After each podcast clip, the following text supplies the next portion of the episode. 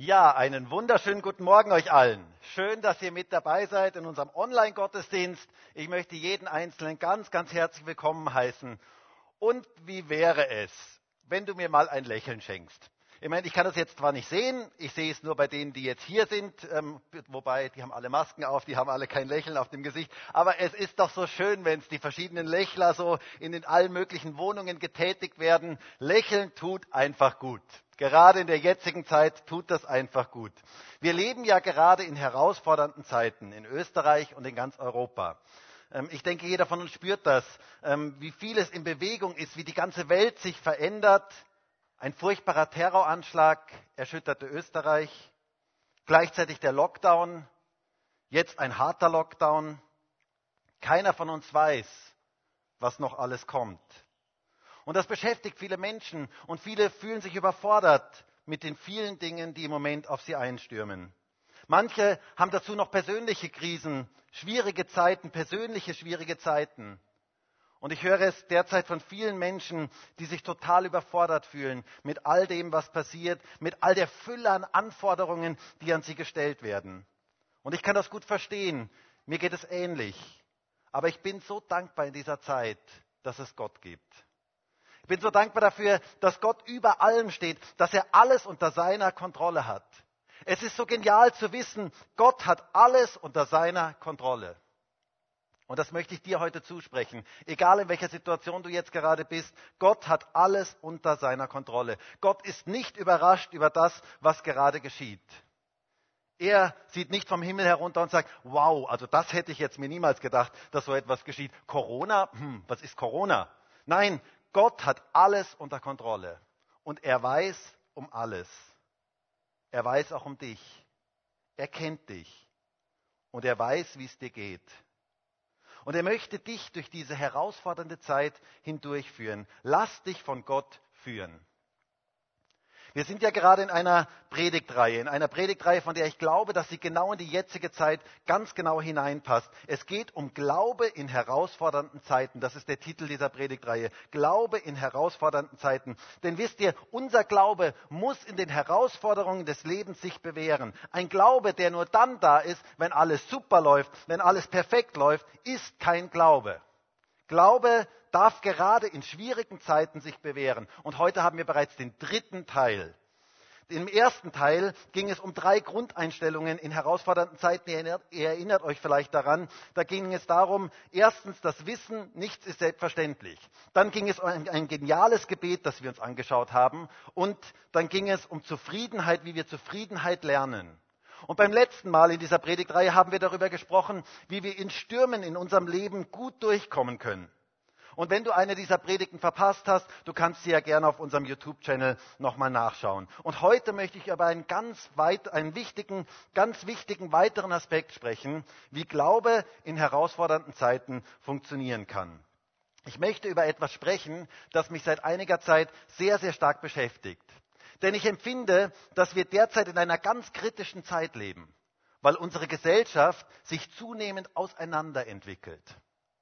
Und ich glaube, dass das gefährlich ist.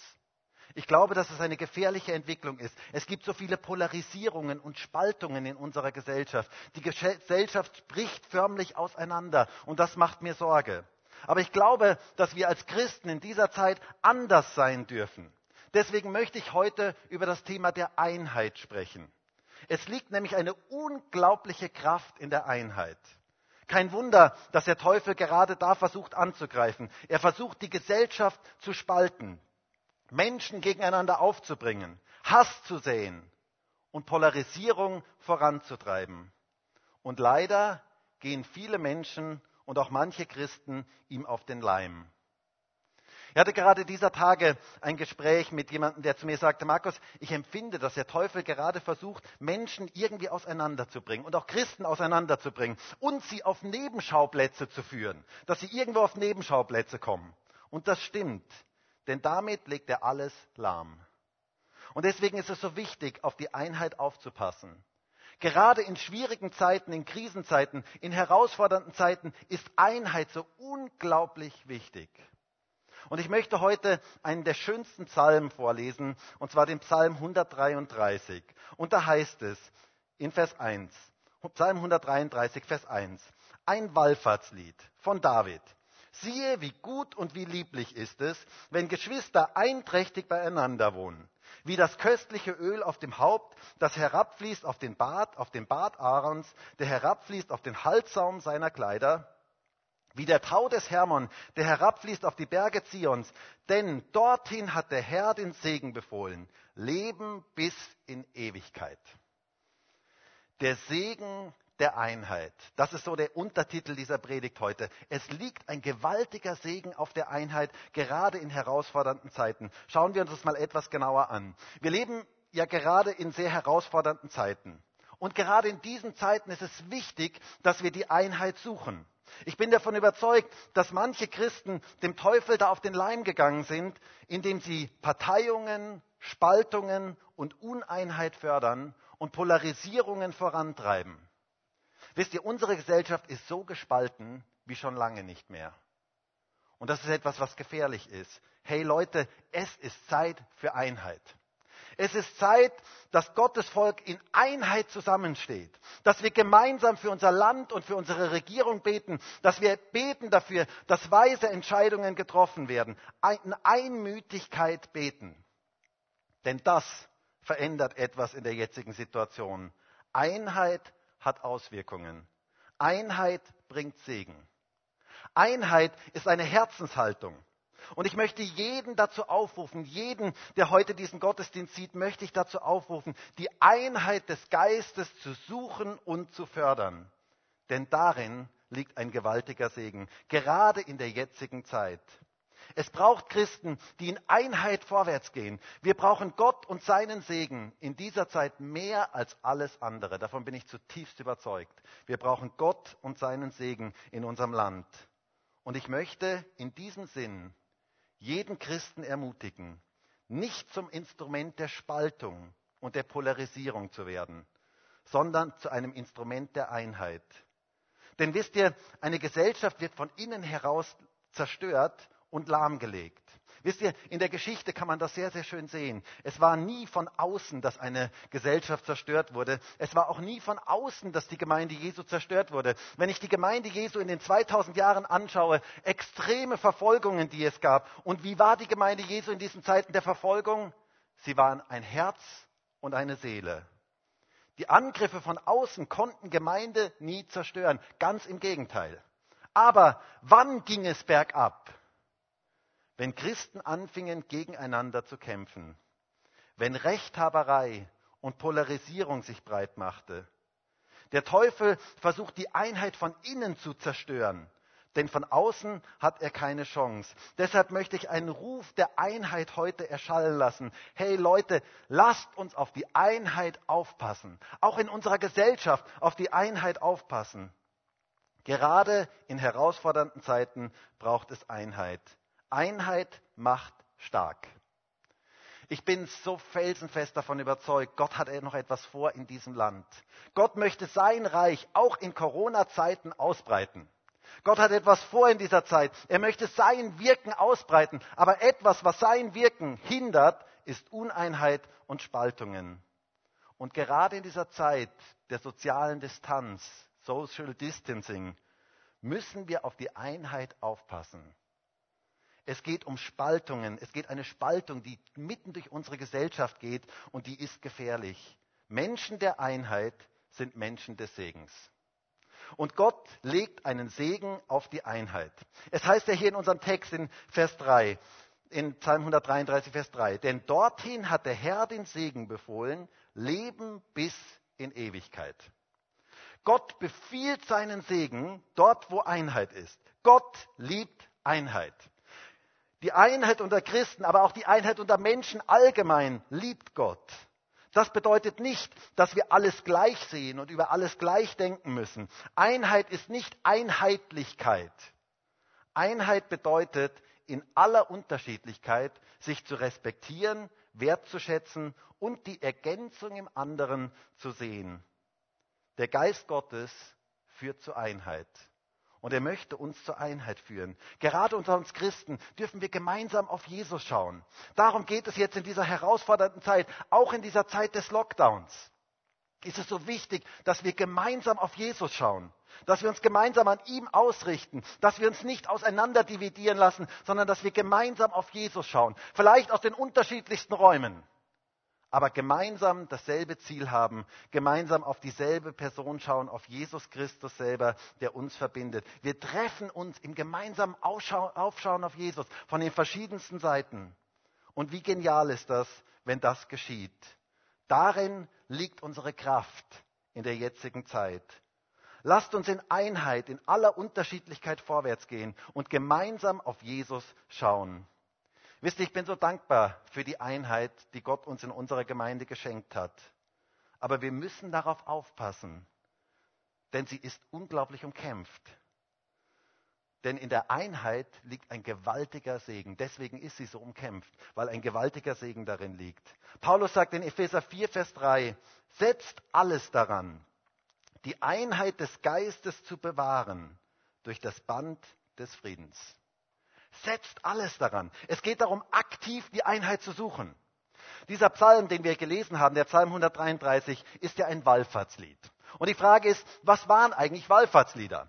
Nun, es gab ja damals in Israel regelmäßige Wallfahrten nach Jerusalem. Das blieb keinem Juden erspart, zumindest nicht denen, die nicht in Jerusalem lebten. Also die, die in Jerusalem lebten, die mussten nicht Wallfahrten, aber alle anderen mussten mehrmals im Jahr zu gewissen gottesdienstlichen Festen und Handlungen nach Jerusalem kommen, um dort Gott zu begegnen. Und unterwegs sangen sie Lieder und sangen sie diese Wallfahrtslieder, die extra dafür gedacht waren. Und ich muss ja sagen, ich bin sehr, sehr dankbar, dass ich im Neuen Testament leben darf und dass es heute überall Gemeinden gibt. Wir müssen Gott sei Dank nicht mehrmals im Jahr nach Wien fahren und dort irgendeine Wallfahrt erleben, zu einem, irgendeinem Tempelfest gehen oder so. Ich bin so dankbar dafür. Gott sei Dank können wir Gott heute überall erleben. Gott sei Dank gibt es Gemeinden in unserer Nähe und jetzt in dieser Zeit sogar Gottesdienstsäle mitten in deinem Wohnzimmer oder in deinem Schlafzimmer oder wo du jetzt gerade bist. Gott ist überall präsent. Jesus ist jetzt da. Und wir sind verbunden in ihm. Aber damals musste jeder, der konnte, immer wieder hinaufziehen nach Jerusalem, nach Zion. Und das war natürlich beschwerlich und das war mit Stress und mit Aufwand verbunden. Und ich kann mir vorstellen, wie manche keine Lust hatten, dorthin zu gehen. Ich habe sogar mal gehört, dass es Christen gibt, die keine Lust hatten, in den Gottesdienst zu gehen. Ihr habt das nur gehört, also nicht hier bei uns, sondern irgendwo in Djibouti, ganz, ganz weit weg. Aber ich kann das gut nachvollziehen, dass es für Menschen mühsam war damals, mehrmals im Jahr nach, Wien, äh, nach Jerusalem zu pilgern. Dann die ganzen Menschenansammlungen dort, dann ganzen, das ganze Gedränge dort. Das war noch lang vor Corona, ähm, da gab es noch dieses Gedränge. Und ihr könnt euch vorstellen, was dort los war diesen, an diesen großen Feiertagen in Jerusalem. Da wuchs die Stadt, so lesen wir, um das Fünffache an. Also die ganzen Reisestrapazen, der lange Weg, diese langen Wege, damals gab es kein ICE und Zug und Auto oder sonst was, das war ein mühsamer Weg zu Fuß ähm, oder auf dem Esel. Und in diese Situation hinein schrieb David einen Wallfahrtspsalm, den sie unterwegs singen sollten. Und worum ging es in diesem Psalm? Alles ist so mühsam, es ist so anstrengend. Nein, es ging um den Segen der Einheit. Ein Lied auf die Schönheit und Kraft der Einheit. Wie herrlich. Reflektieren wir mal kurz, in welcher Zeit David diesen Psalm schrieb. Die Einheit in Israel war immer wieder auf sehr, sehr wackeligen Beinen. Ich meine, wenn wir heute an Israel denken, dann denken wir meistens an die Glanzzeiten von Israel, an die Zeiten der nationalen Einheit. Aber wisst ihr, die allermeiste Zeit war es nicht ein Volk, sondern waren sie gespalten. Es gab zehn Stämme und es gab zwei Stämme. Es gab Israel und es gab Juda. Es gab sogar zwei Könige. Es gab zwei Reiche, das Nordreich und das Südreich. Es gab keine nationale Einheit. Und auch David wurde zunächst mal der König über Juda und erst später kamen diese zehn Stämme dann dazu. Erst später kam die Blütezeit des Volkes unter König David, wo das Reich geeint wurde und wo sie erfolgreich und militärisch gesichert waren und wo es ein Land mit Ausstrahlung in der ganzen Welt wurde. Später bei Salomo war das dann auch noch so, da war diese Stärke der Einheit da und dann zerbrach dieses Reich wieder so Stück für Stück in die verschiedenen Teile. Und ich kann mir vorstellen, wie diese zwölf Stämme ein großes Konfliktpotenzial hatten. Es gab gottesdienstliche Abhandlungen nur im Tempel in Jerusalem und da mussten jetzt alle hin. Das war ein Stress im Nordreich, für die Leute im Nordreich. Und ich kann mir vorstellen, dass manchen im Norden es nicht so leicht fiel, wieder nach Jerusalem zu ziehen. Jerusalem war die Hauptstadt. Und das ist ja so etwas mit den Hauptstädtern. Die meinen, sie sind das Zentrum. Wir sind Hauptstadt, die wichtigsten. Und alle müssen zu uns kommen. Und sicherlich gab es da Spannungen. Und gerade in diese Situation hinein schreibt David ein Wallfahrtslied, das unterwegs gesungen werden sollte. Und dieses Lied sollte von der Schönheit und dem Segen der Einheit sprechen. Siehe, wie gut und lieblich oder liebevoll ist es, wenn Geschwister in Einheit zusammen sind. Wie herrlich. Lasst uns in Einheit zusammenkommen. Legt alles Entzweiende, Hindernde, Einheit zerstörende ab. Und der Heilige Geist machte hier durch David deutlich, was für ein unglaublicher Segen auf der Einheit liegt. Er sagte in Vers 3, denn dorthin hat der Herr den Segen befohlen, Leben bis in Ewigkeit. Der Herr befiehlt den Segen dorthin, wo Einheit ist. Wisst ihr, ich stelle mir das so vor. Der Herr vom Himmel schaut herunter und sagt, okay, Segen, komm mal bitte her, komm mal her. Ähm, ich habe einen Befehl für dich. Okay, ich höre. Und dann heißt es, wenn du Menschen siehst, die in Einheit zusammen sind, dann drauf, dann rauf auf sie, dann springst du auf sie, dann mit Anlauf hin, da Segen, da musst du sein, wo Menschen in Einheit sind. Aber Herr, soll ich vielleicht nochmal fragen, wenn ich Menschen in Einheit sehe, ob ich das wirklich darf? Nein, nein, du brauchst nicht mehr nachfragen. Wenn du Menschen in Einheit siehst, dann einfach drauf. Da, da braucht es den Segen, da gehört der Segen hin. Da befehle ich dem Segen. Und wisst ihr, das ist eigentlich dieser Segen, dieser Segen der Einheit, der auf der Einheit liegt. Da ist eine gewaltige Kraft drin, wenn wir in Einheit zusammenstehen, wenn wir das doch nur verstehen würden. Einheit bringt Segen. Und in unserem Text sehen wir hier drei Arten von Segen, die durch Einheit freigesetzt werden. Und die möchten wir uns noch kurz etwas genauer anschauen. Gerade in herausfordernden Zeiten braucht es diese Einheit, diesen Segen der Einheit. Und schauen wir uns diese drei Arten des Segens mal kurz etwas genauer an. Und ich glaube, dass wir diese drei Arten von Segen jetzt gerade brauchen. Jetzt gerade in unserer jetzigen Zeit.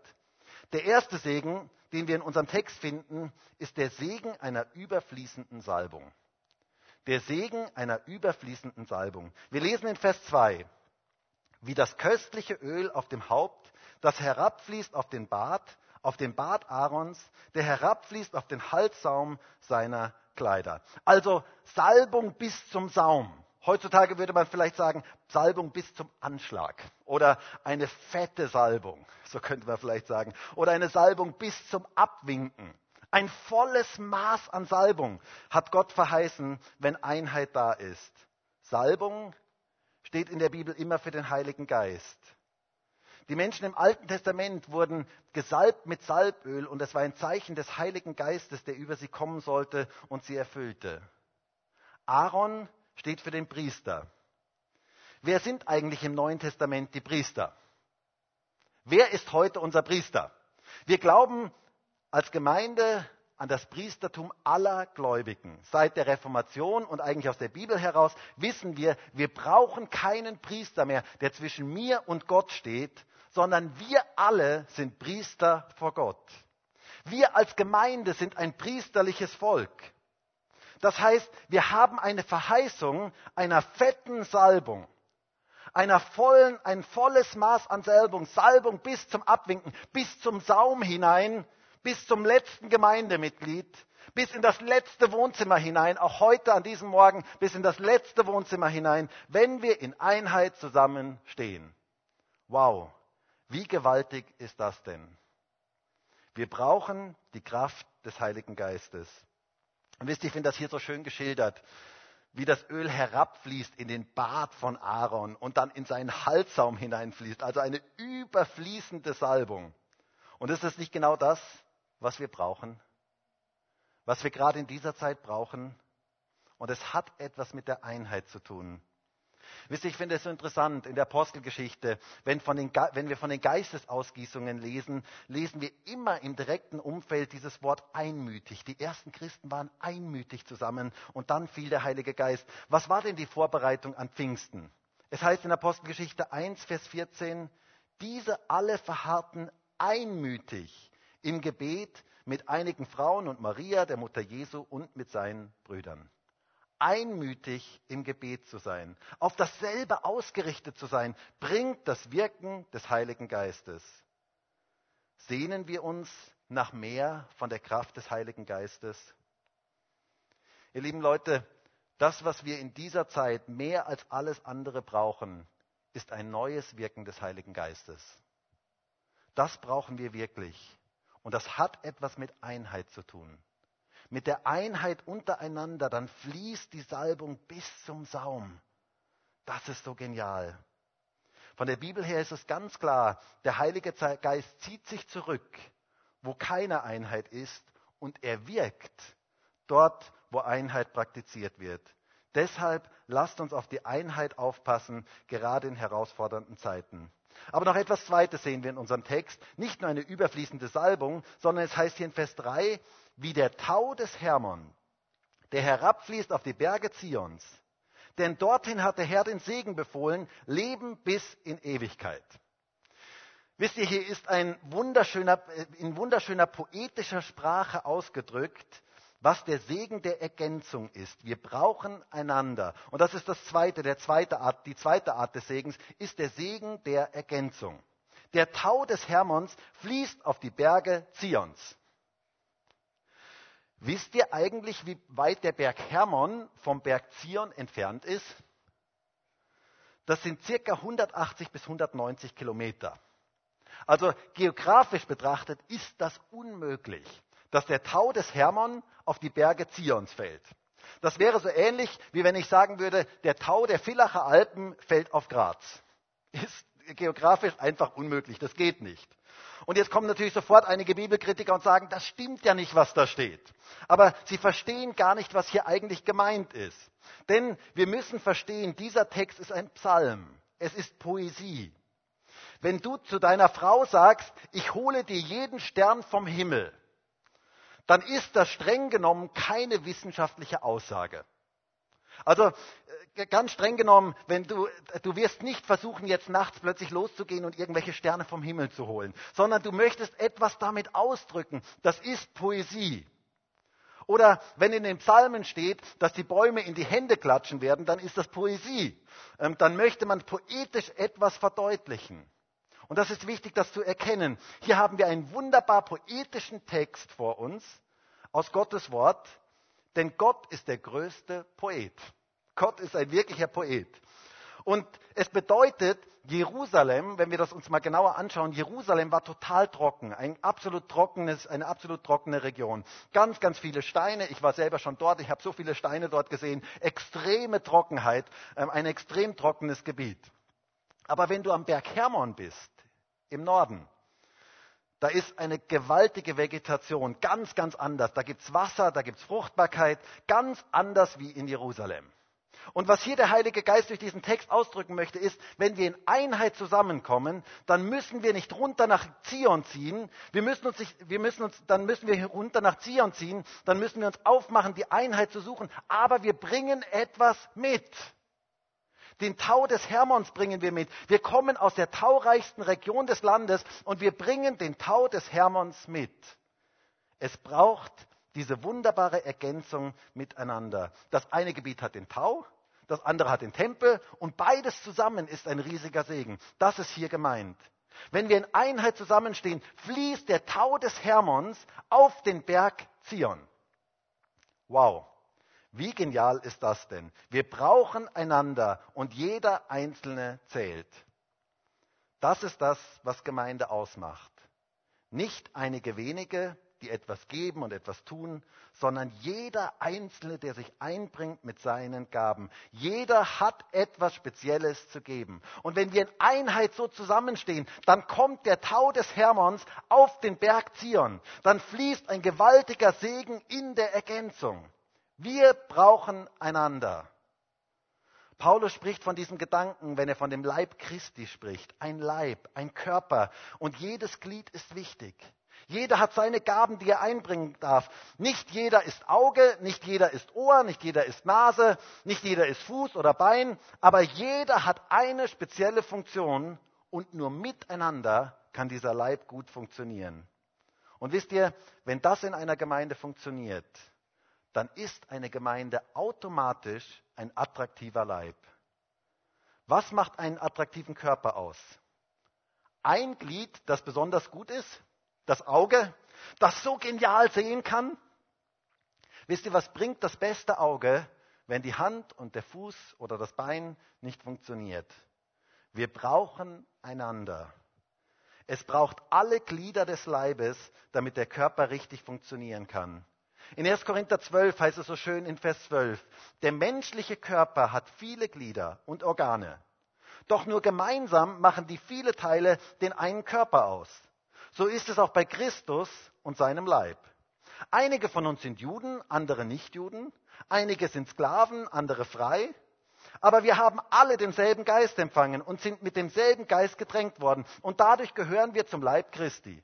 Auch der Körper besteht aus vielen verschiedenen Teilen, nicht, aus ein, nicht, nicht nur aus einem. Nur gemeinsam sind wir ein Leib. Du alleine kannst nicht der Leib Christi sein. Die verschiedenen Glieder, die zusammenwirken, sind der Leib. Und wer das verstanden hat, der erkennt, dass er die Ergänzung der anderen braucht. Und auch, dass er eine Ergänzung für die anderen ist. Es fehlt etwas, wenn du dich mit deinen Gaben nicht einbringst.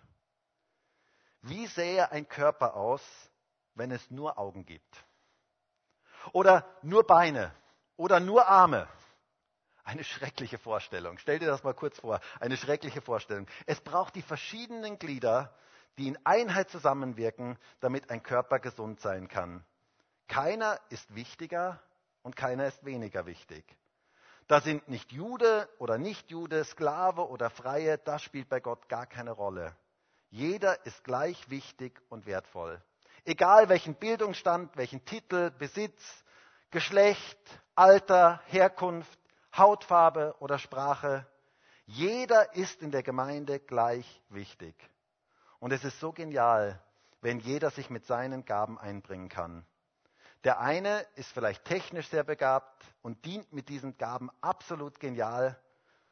Und jetzt gerade in der Corona-Zeit bin ich so dankbar für die tollen Mitarbeiter, die an der Technik ihre Gaben einbringen. Und ihr vor dem Bildschirm, ihr dürft jetzt diesen Leuten einfach mal kräftig applaudieren. Ähm, das sind wirklich Helden in dieser jetzigen Zeit, unsere Techniker, ähm, die derzeit so Geniales leisten. Und ich möchte euch, ihr lieben Techniker, von Herzen Danke sagen. Oder die, andere haben wieder musikalische Gaben und ich bin so dankbar für unsere Musiker. Ich bin so dankbar für das Lobpreisteam heute. Genial, was ihr da macht. Und auch denen dürft ihr jetzt einen kräftigen Applaus vor dem Bildschirm geben. Ähm, der nächste kann gut mit Zahlen umgehen. Oder der nächste ist sehr kreativ oder kann toll Dinge gestalten. Der nächste kann gut reden oder kennt sich in Bausachen sehr, sehr gut aus oder kann sehr, sehr gut zuhören, kann sehr mitfühlen, hat viel Zeit, hat viel Geld wenn jeder mit seinen Gaben dient, dann wird der Leib, die Gemeinde erbaut und attraktiv. Wenn jeder seine Gaben einbringt und versteht, dass er die Ergänzung der anderen braucht, aber dass er auch eine Ergänzung für die anderen ist, dann wird der Segen der Ergänzung sichtbar. Dann passiert dieses Wunder, dass der Tau des Hermon auf die Berge Zions fällt. Wow, dann passiert etwas Übernatürliches. Wisst ihr, ich träume von einer Gemeinde, wo jeder Einzelne seine Gaben einbringt und sich ergänzen lässt und andere ergänzt. Da liegt ein gewaltiger Segen drauf, wenn alle Glieder in Einheit zusammenwirken. Bring deinen Tau aus dem Nordreich mit, damit andere gesegnet werden.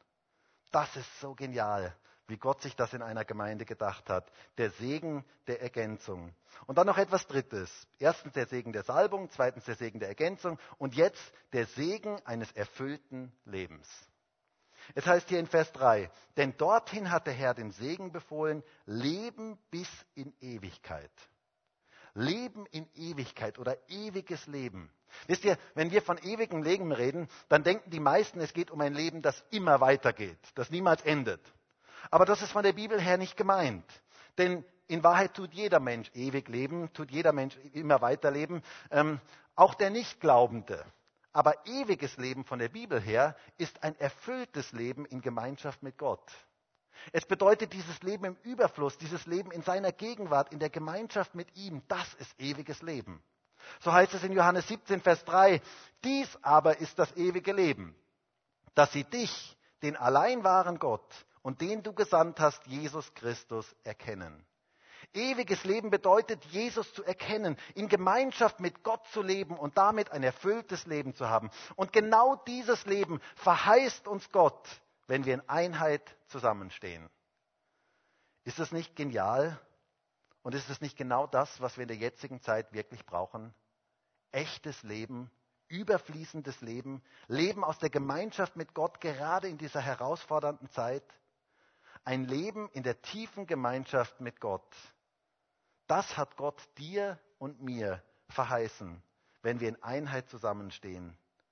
Das ist das wahre, echte, volle, gesegnete und überfließende Leben, das Gott uns verheißt. Ein Leben mit Ewigkeitsqualität.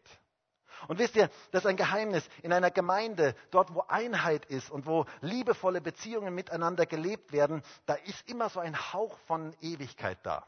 So ein Hauch vom Garten Eden da. Und das möchte Gott in unserer Gemeinde und in allen Gemeinden wirken, dass er und sein Leben in unserer Gemeinde spürbar und sichtbar ist. Und das hat etwas mit der Einheit untereinander zu tun. Ich möchte zum Schluss kommen. Ich glaube, dass wir jetzt gerade in dieser herausfordernden Zeit, in der wir stehen, dass es so unglaublich wichtig ist, auf die Einheit aufzupassen und in Einheit zusammenzustehen. Ich glaube, dass es für unsere Gesellschaft so wichtig ist und ich glaube, dass es für jeden von uns so wichtig ist. Lasst uns auf die Einheit in unserem Land und auch auf die Einheit in der Gemeinde aufpassen. Das ist unsere Stärke und unsere Kraft. Und es liegt ein großer Segen auf der Einheit, gerade in herausfordernden Zeiten. Wir haben gesehen, Gott befiehlt seinen Segen dort, wo Einheit gelebt wird. Und dieser Segen zeigt sich in drei Arten. Der Segen des, der überfließenden Salbung, der Segen der Ergänzung und der Segen eines erfüllten Lebens. Und wisst ihr, diese drei Arten von Segen brauchen wir in unserer jetzigen Zeit ganz, ganz dringend. Deshalb habe ich es so auf dem Herzen, dass Gott heute unsere Herzen berühren kann, dass wir Menschen der Einheit sind. Möge Gott das bei jedem Einzelnen von uns wirken, damit sein Segen in unserem Leben, in unserer Gemeinde und in diese Welt hineinfließen kann.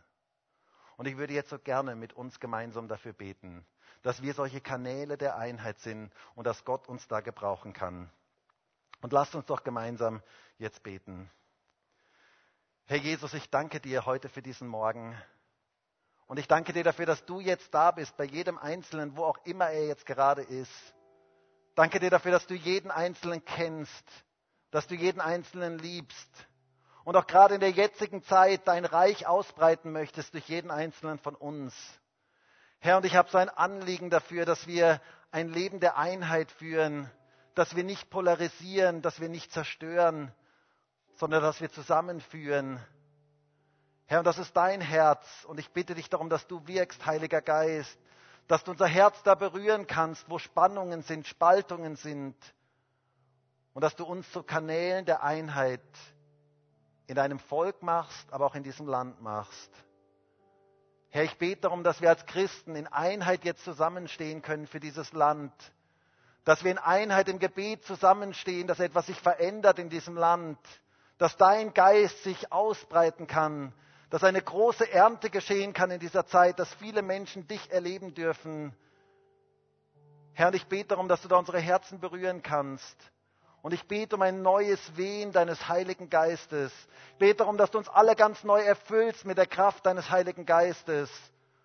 Und dass du uns die Einheit ganz neu aufs Herz legst. Herr, und ich danke dir dafür, dass du Einheit möchtest. Ich danke dir für diesen gewaltigen Segen der Einheit. Ich danke dir für den Segen der Ergänzung. Danke dir dafür, dass wir uns gegenseitig haben dürfen und dass wir uns ergänzen dürfen. Und ich danke dir dafür, dass du ewiges Leben verheißen hast, dort wo Einheit ist. Herr, und ich für meinen Teil möchte ein Kanal der Einheit sein in diesem Land, in dieser Welt, unter deinem Volk Und ich bete darum, dass du jeden von uns da berühren kannst, dass wir die echte Einheit deines Geistes erleben dürfen, fördern dürfen, bewahren dürfen und uns dafür einsetzen dürfen. Danke dafür, dass du etwas vorhast in dieser Zeit und ich segne jetzt jeden Einzelnen, egal wo er jetzt gerade ist, im Wohnzimmer, Schlafzimmer, wo auch immer jetzt jeder Einzelne ist. Ich bete darum, dass du mit deinem Heiligen Geist jetzt wirkst, dass du jedes Herz berührst. Und ich bete gerade auch in dieser herausfordernden Zeit, dass du jedem Einzelnen zeigst, dass du alles unter deiner Kontrolle hast. Du bist der Gott, dem alles möglich ist. Und so segne ich jetzt jeden Einzelnen in deinem mächtigen Namen, Jesus. Danke dafür, Herr. Amen. Und jetzt möchten wir noch gemeinsam ein Lied singen.